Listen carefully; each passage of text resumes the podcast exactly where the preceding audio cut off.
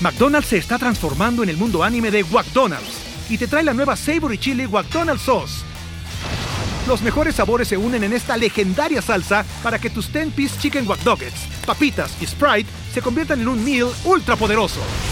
Desbloquea un manga con tu meal y disfruta de un corto de anime cada semana. Solo en McDonald's. baba ¡Go! En McDonald's participantes por tiempo limitado hasta agotar existencias.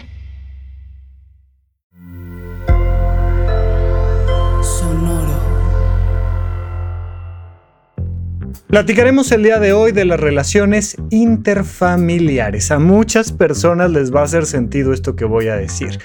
Es muy común que los problemas que tiene una pareja no sean por la pareja, sino por la familia de la pareja. Porque pues de una u otra manera extendemos en un vínculo de pareja nuestra relación con otras muchas personas. Y no necesariamente nuestras personas favoritas. Oye, tú que eres mi pareja, sí eres mi persona favorita. Pero de ahí para atrás el resto de tu familia, mira, me complica. Vamos a platicar de eso y de cómo mejorar esa armonía entre las familias el día de hoy aquí en Supra supracortical.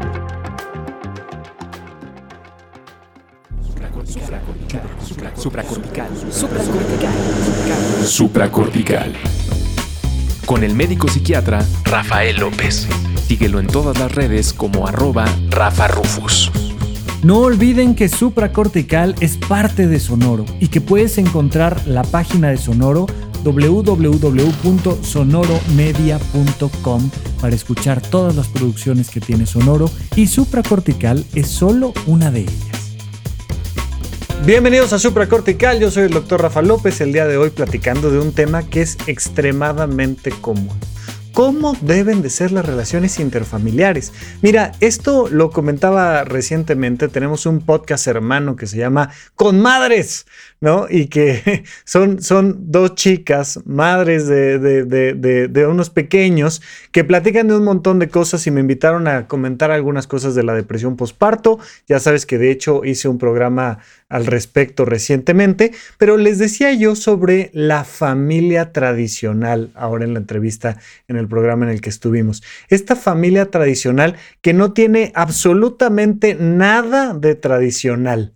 La familia tradicional es un concepto que surge de Estados Unidos después de la Segunda Guerra Mundial, considerando que tenemos pues 2000 años de época moderna, 10.000 años de cultura humana y 300.000 años en lo que los seres humanos llevamos sobre el planeta Tierra, pues algo que surge por ahí de los 40, los 60, en Estados Unidos específicamente, pues no tiene nada de tradicional. Esta idea de papá, mamá hijo, hija, ¿no? Porque además así la, la mera familia tradicional es el hijo mayor, el primogénito, el que lo va a heredar todo en este mundo machista, y la hija menor que pues necesitábamos la parejita. Y entonces tenemos esta idea de una familia tradicional.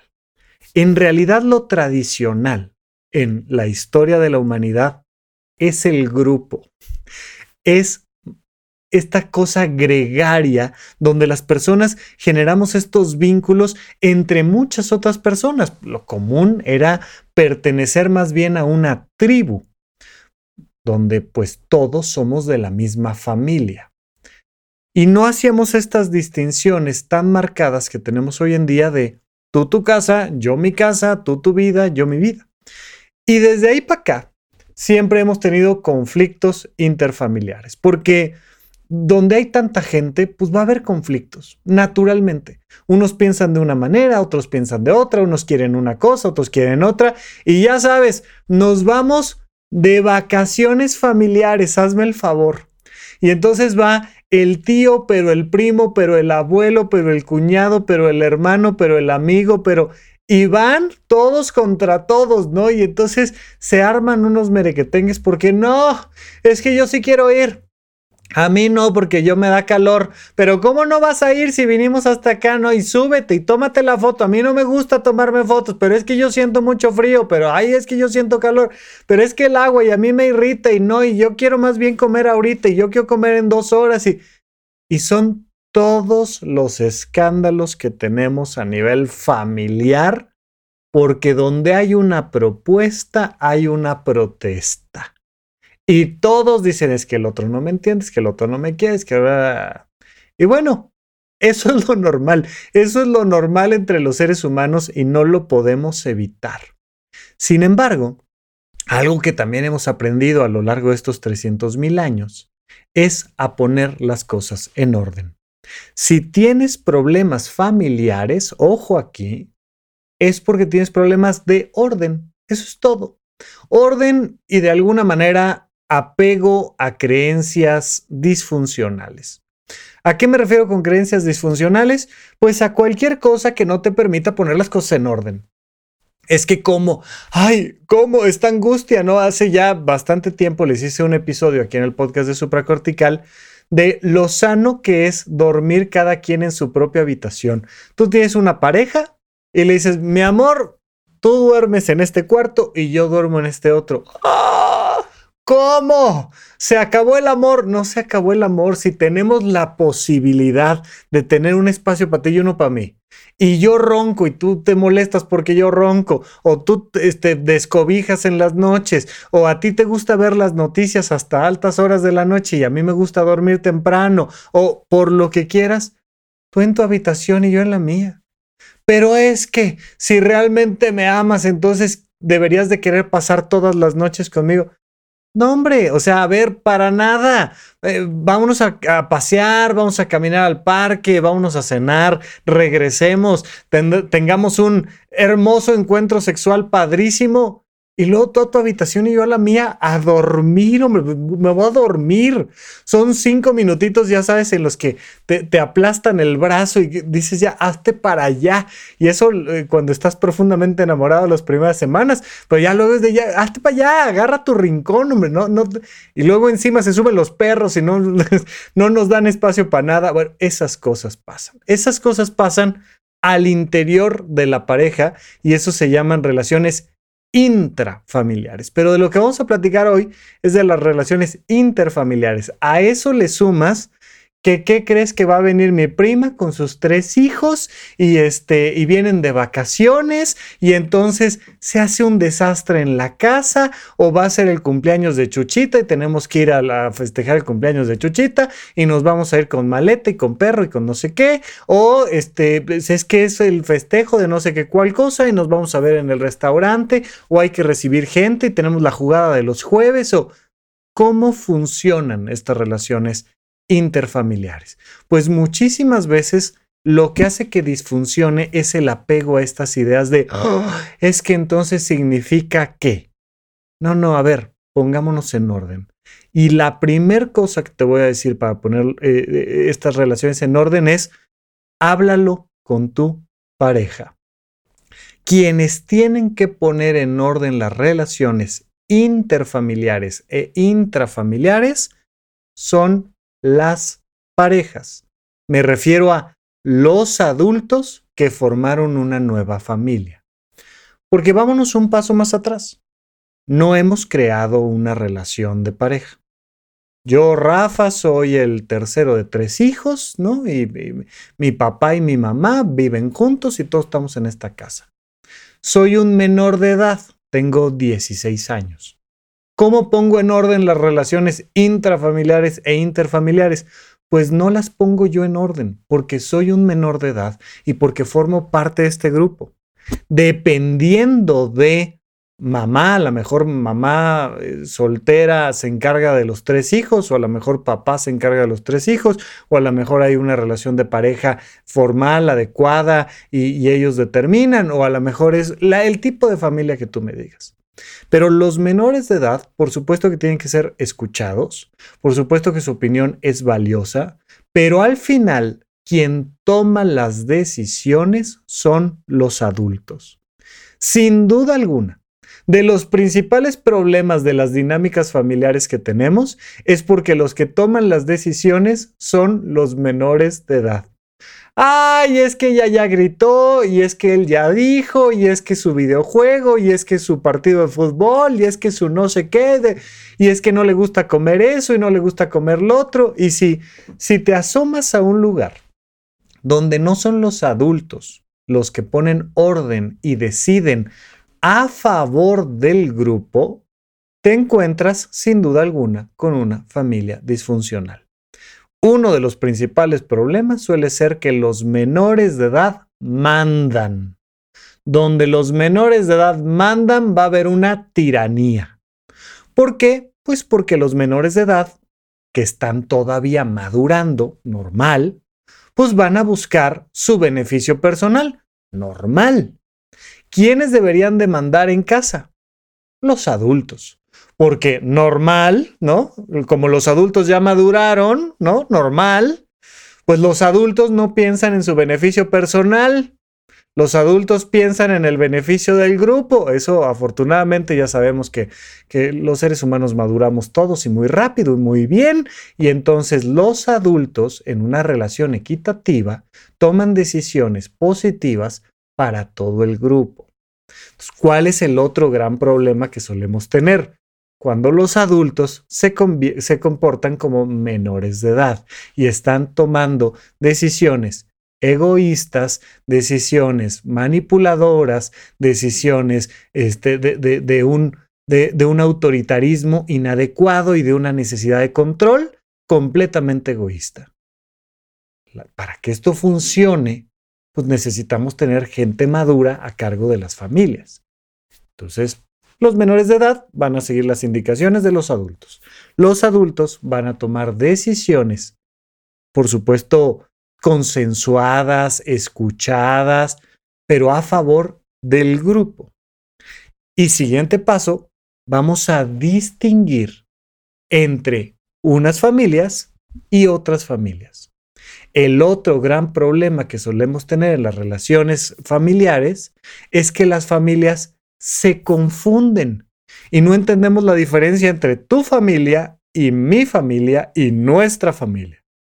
Si no tenemos esa diferenciación, va a ser un engrudo de tomas de decisiones y de manipulaciones y qué pasa normalmente, ¿no? Acuérdate, siempre, siempre les digo que esta frase no es mía, es de Octavio Paz, que decía familia nido de alacranes. O sea, ¿cómo construimos este nido de alacranes? Bueno, pues ponemos a los menores de edad a tomar las decisiones importantes. Los adultos se comportan como menores de edad y confundimos completamente tu familia con la mía, con la nuestra. Ponemos todo en un revoltijo, lo dejamos cocer unos cinco minutos y lo que tienes son todo el cine de oro nacional. Tenemos todos los problemas familiares habidos y por haber. Vamos a platicar un poquito más de eso en unos minutos. McDonald's se está transformando en el mundo anime de McDonald's y te trae la nueva Savory Chili McDonald's Sauce. Los mejores sabores se unen en esta legendaria salsa para que tus 10-piece chicken wack papitas y Sprite se conviertan en un meal ultra poderoso. Desbloquea un manga con tu meal y disfruta de un corto de anime cada semana. Solo en McDonald's. baba ¡Go! En McDonald's participantes por tiempo limitado hasta agotar existencias. Entonces, para poner en orden estas relaciones interfamiliares, necesitamos hacer este tercer paso que te comentaba hace un momento, que es distinguir tu familia, mi familia y nuestra familia. Esto es algo que platicamos muy a fondo en el curso de vocaciones de vida, soltería, pareja y familia de semiología de la vida cotidiana. Ahí está disponible en horizonte1.com. Pero lo que te quiero decir es, entramos en un sistema que nos va a permitir poner las cosas en orden cuando distinguimos prácticamente todo en tres secciones diferentes. El dinero. Tú y yo somos una pareja, perfecto. Entonces, en, en términos de dinero, vamos a distinguir tu dinero, mi dinero y nuestro dinero. En términos de tiempo, en la agenda debe de haber bloques de tiempo que sean tus tiempos, mis tiempos y nuestros tiempos. En términos de familia, tenemos que distinguir tu familia de mi familia, de nuestra familia. El gran error que solemos tener económicamente es confundir y poner todo en una sola caja que se llama nuestro dinero.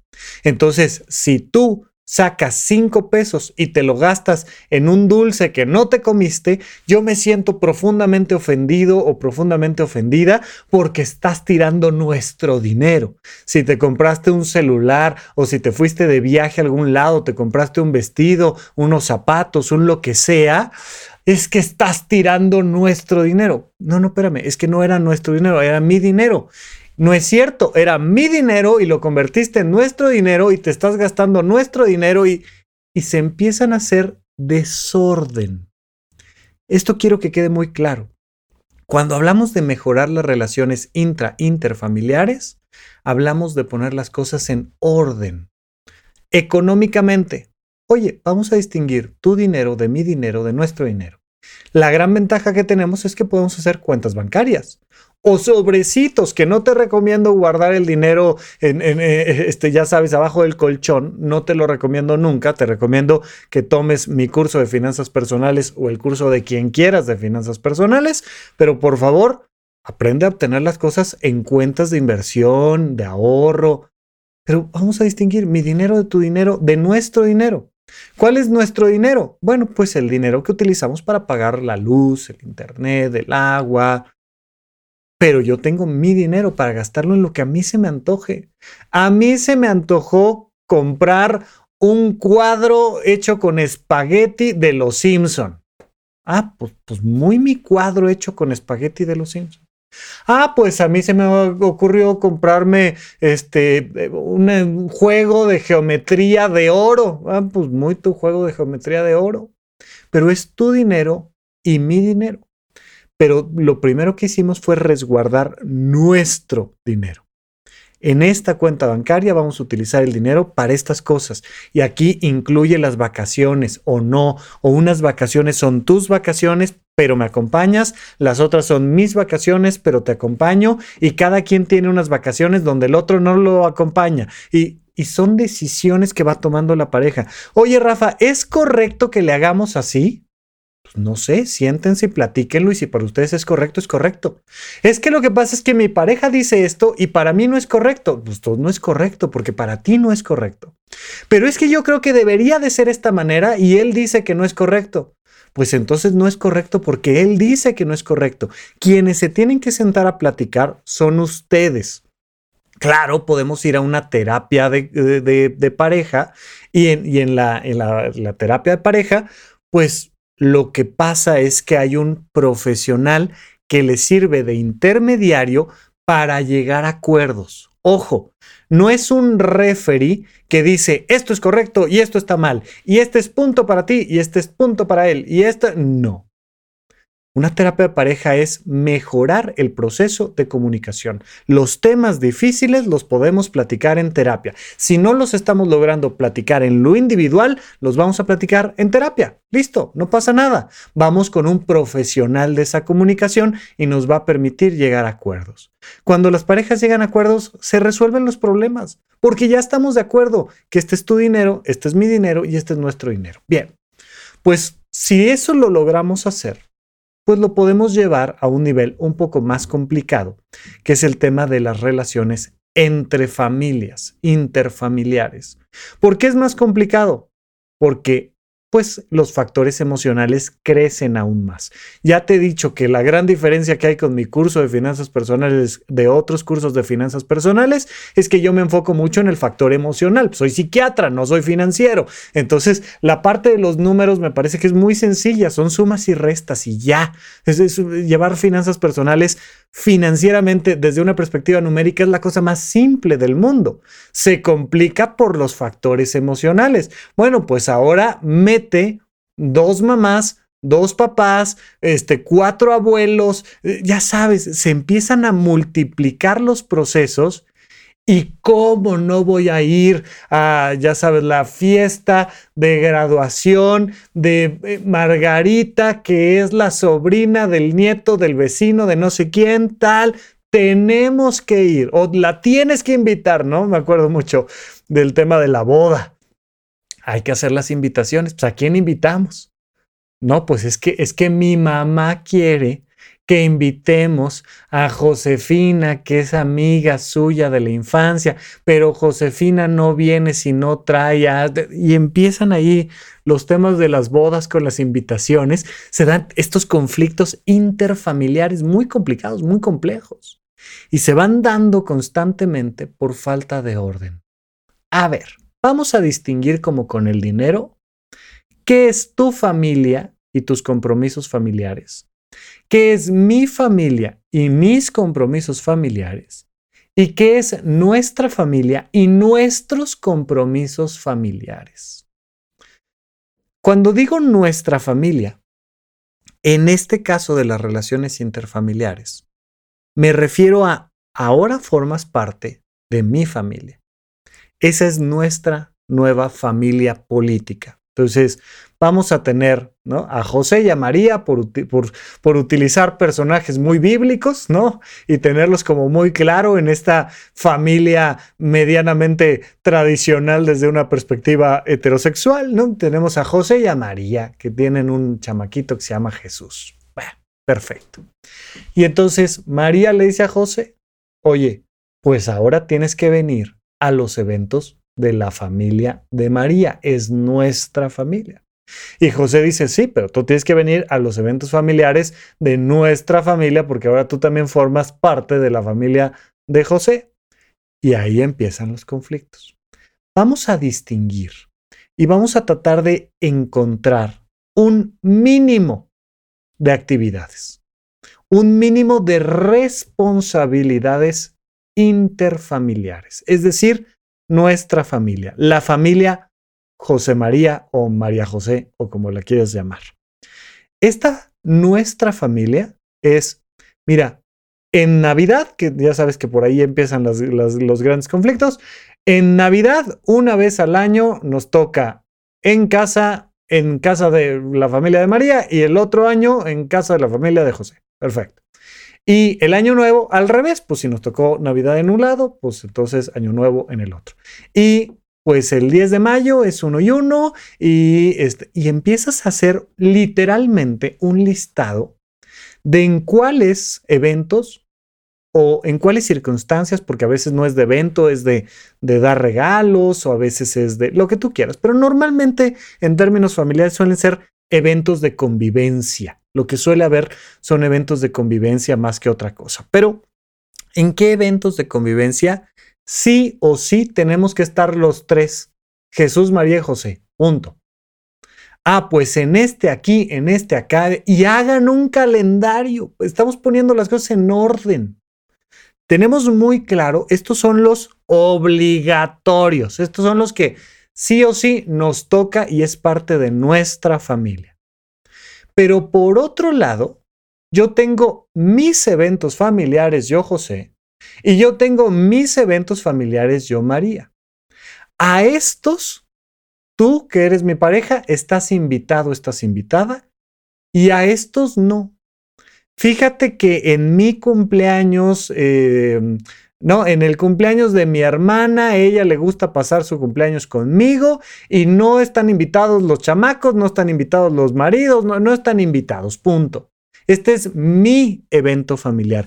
Pero tú dijiste que tu hermana es parte de mi familia ahora. Sí, sí. En Navidad, en Navidad, o en Año Nuevo, o en el 10 de mayo. Pero este evento es de mi familia.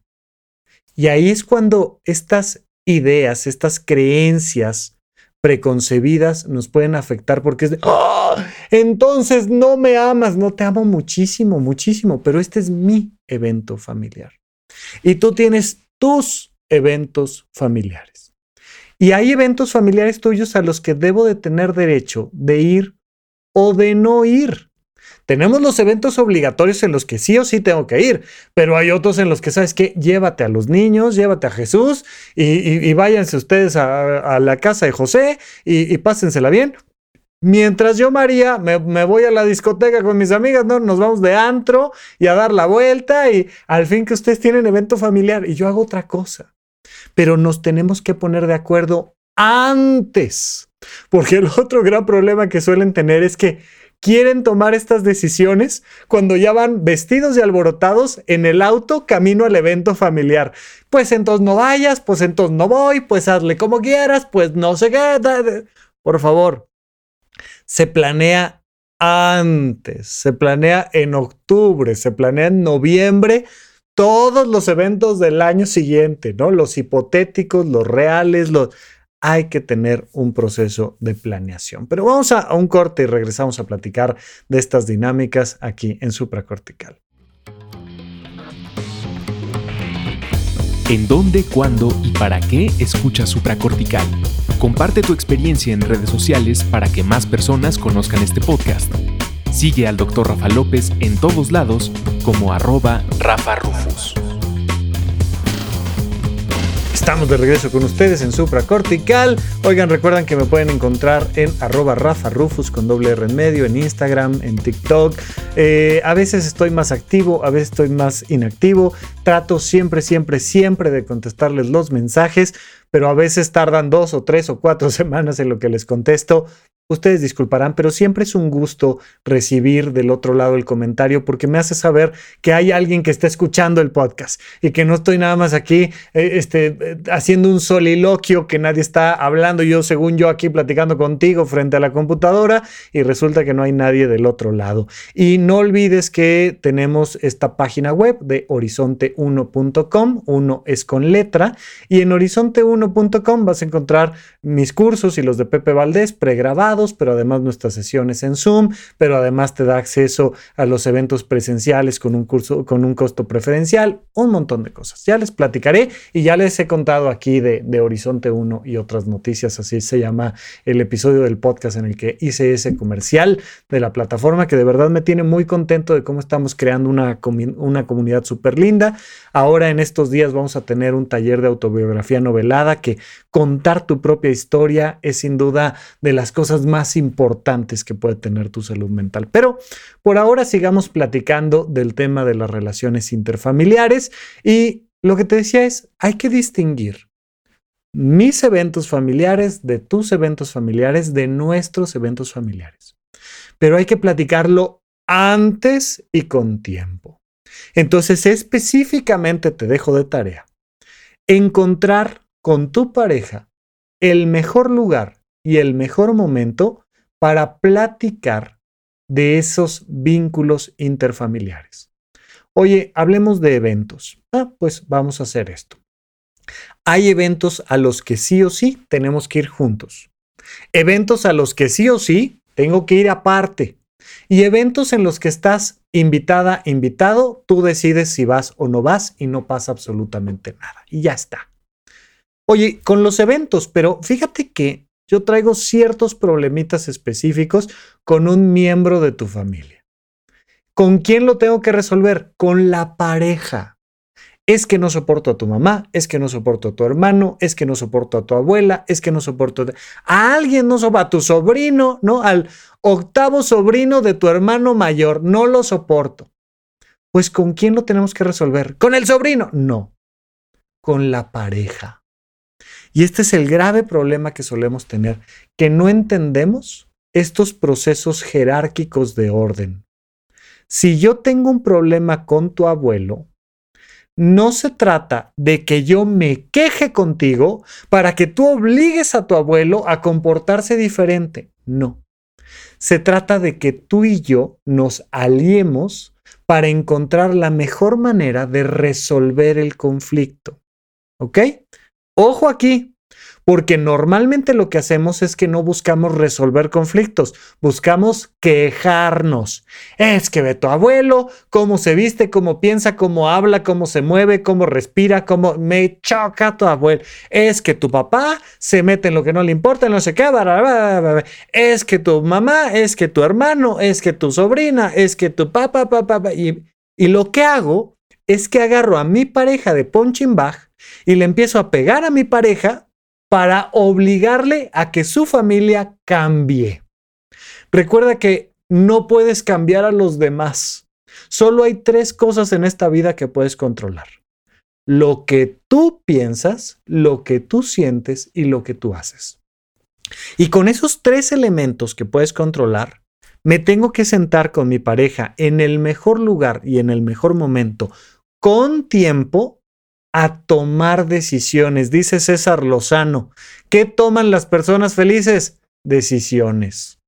Lo que las personas felices toman son decisiones. Recuerda que las familias no existen, existen las personas que viven en familia. Recuerda que las parejas no existen, existen las personas que viven en pareja. Dice el doctor Alfonso Ruizotto esto, ¿no? Y entonces si lo combinamos con lo que dice César Lozano, ¿qué toman las familias felices? Decisiones. Oye, me choca tu abuelo, pero de verdad, de verdad, de verdad, me choca. ¿Ok? Vamos a sentarnos a platicar ¿Qué puedes hacer tú? ¿Qué puedo hacer yo para resolver este tema? No soporto a tu abuelo, pero la Navidad, una vez cada dos años, donde va a estar tu abuelo, es un evento de nuestra familia y es obligatorio. Y me lo tengo que chutar sí o sí. Ok, perfecto. Entonces, mira, hagamos una cosa. Yo voy a ir a la Navidad cada dos años con mi mejor actitud. Y voy a llegar con un regalo padrísimo para tu abuelo y se lo voy a dar de todo corazón. Se lo entrego y me alejo. Y cada vez que tu abuelo haga algún comentario, tal, tal, tal, te voy a poner en medio de nosotros y no le voy a hacer caso al abuelo. Con todos los demás voy a estar de buena cara, alegre y tal. Oye, híjole, padrísimo, pero no, ¿sabes qué? Yo sí te voy a encargar que al menos cinco minutos te sientes a platicar con él y es parte de tu obligación. Ok, pero cinco minutos, bueno, siete, tal. Y la pareja decide, la pareja va tomando decisiones de qué hacemos con el abuelo. No podemos obligar al abuelo a ser diferente, eso que quede muy claro.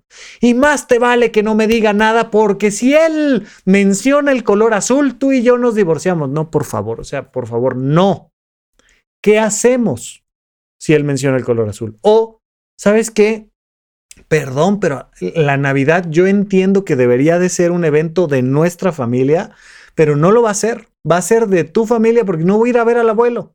Pero te lo compenso con este el primer viernes del año en el que voy a ir con toda tu familia, pero no con el abuelo, pero sí, pero tomamos decisiones hablamos de algún personaje en particular que puede ser la famosísima suegra o que puede ser lo que tú quieras.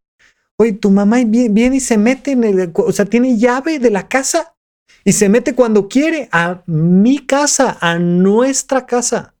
Pues es mi mamá, ni modo que no la deje entrar a mi casa. No, pues ahora hay que distinguir entre tu casa, mi casa y nuestra casa. Y perdón, de lunes a sábado es mi casa y no entra. Pero el fin de semana es nuestra casa y si quiere entrar, pues que entre. Y entonces la pareja tiene que tomar las decisiones si la suegra tiene o no llaves. Y la pareja decide. No hay reglas claras aquí que un terapeuta venga a decir, pues no le pueden dar llaves porque eso está malo. No, no, no, no, no. La pareja decide. ¿Les damos llaves o no les damos llaves? Pues les damos llaves pero a las dos familias. O no les damos llaves a ninguna. O sí le damos llaves a tu mamá, pero a mi mamá no. O, pero lo decide la pareja. Hay que estar muy atentos de cómo brincan los condicionamientos emocionales que te hacen decir, ¡Oh!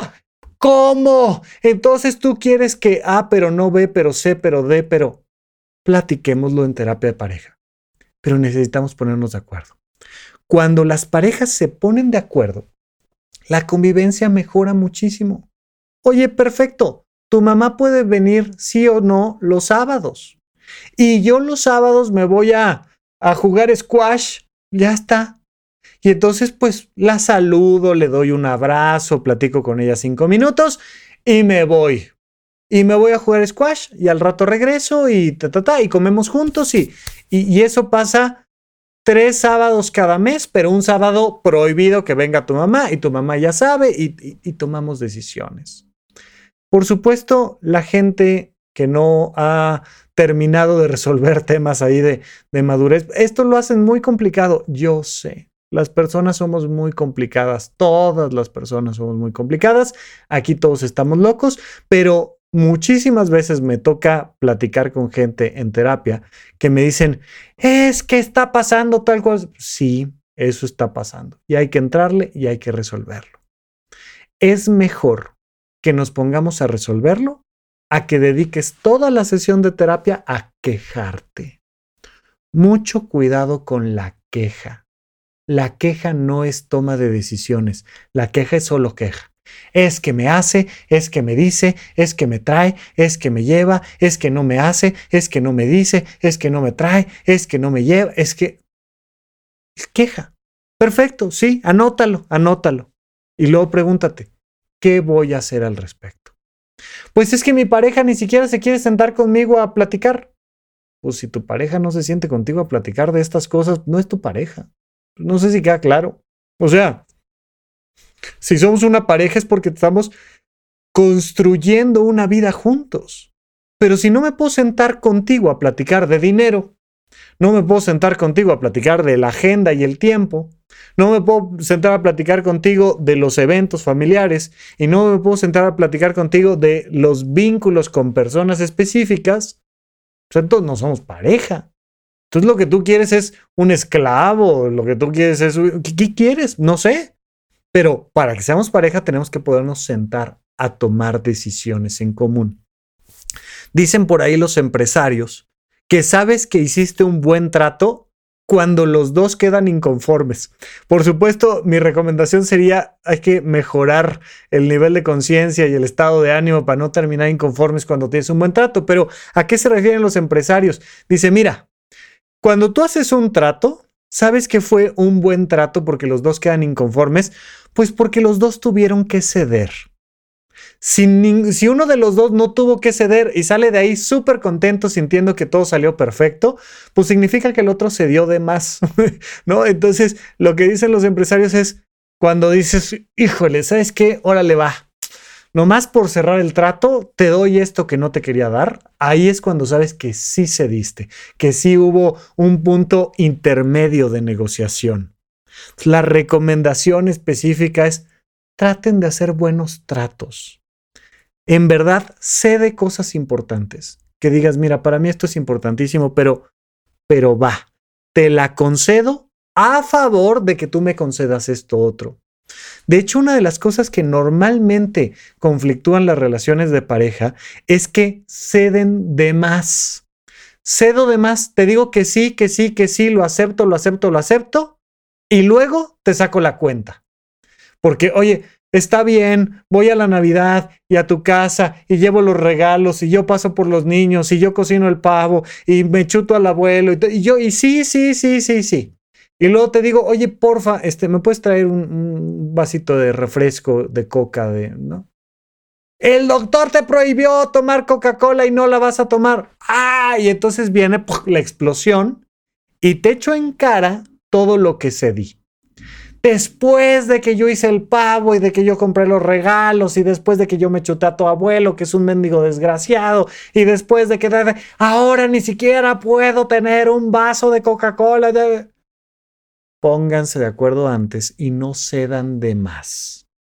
Traten de llegar a puntos genuinamente intermedios. Si cuesta demasiado trabajo a nivel emocional, busquen un intermediario profesional para acordar estos puntos complicados. Pero es súper importante que entendamos que el centro es el orden que le da la pareja a los vínculos. Pero la pareja tiene que distinguir tu familia, mi familia y nuestra familia. Situaciones obligatorias, situaciones por gusto, situaciones exclusivas. Y nos permite ir teniendo una mayor armonía entre las personas. Estamos platicando nada más así, someramente y superficialmente. Si hay cosas específicas que platicar, si quieres, ahí me, vas mandando mensajitos y vamos haciendo otros programas al respecto. Pero es súper importante que entendamos que hay que poner nuestra vida en orden, nuestra vida familiar en orden. Y que poner nuestra vida familiar en orden implica que la pareja tome decisiones de lo que la pareja puede decidir Nunca esperar que las otras personas cambien, porque las otras personas no van a cambiar. Pero sí podemos tomar decisiones de qué vamos a hacer nosotros. Dónde sí, dónde no, cuánto nos cuesta, cómo lo hacemos, cómo nos organizamos. Pero para eso busquen lugares y momentos específicos para platicar y para tomar esas decisiones. Seguimos platicando de este y otros temas aquí en Supracortical. Gracias por escuchar Supracortical. En verdad me interesa muchísimo conocer tu opinión sobre este episodio o cualquier otro que quieras platicarme. Puedes encontrarme como arroba Rafa Rufus en Twitter, en Facebook y en Instagram. Quiero darte las gracias por escuchar Supracortical y sobre todo por suscribirte y seguirme donde sea que estés escuchando este programa y así te puedes enterar todo el tiempo de nuestros próximos estrenos.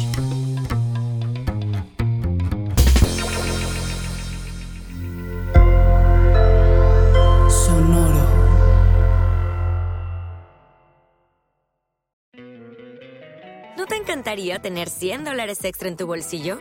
Haz que un experto bilingüe de TurboTax declare tus impuestos para el 31 de marzo y obtén 100 dólares de vuelta al instante. Porque no importa cuáles hayan sido tus logros del año pasado, TurboTax hace que cuenten. Obtén 100 dólares de vuelta y tus impuestos con 100% de precisión, solo con Intuit TurboTax. Debes declarar para el 31 de marzo. Crédito solo aplicable al costo de la presentación federal con TurboTax Full Service. Oferta sujeta a cambios o cancelación en cualquier momento. Lucky Land Casino asking people what's the weirdest place you've gotten lucky? Lucky? In line at the deli, I guess? Aha, in my dentist's office. More than once, actually. Do I have to say? Yes, you do. In the car before my kids' PTA meeting. Really? Yes. Excuse me, what's the weirdest place you've gotten lucky? I never win and tell. Well, there you have it. You can get lucky anywhere playing at LuckyLandSlots.com. Play for free right now. Are you feeling lucky? No purchase necessary. Void where prohibited by law. 18 plus. Terms and conditions apply. See website for details.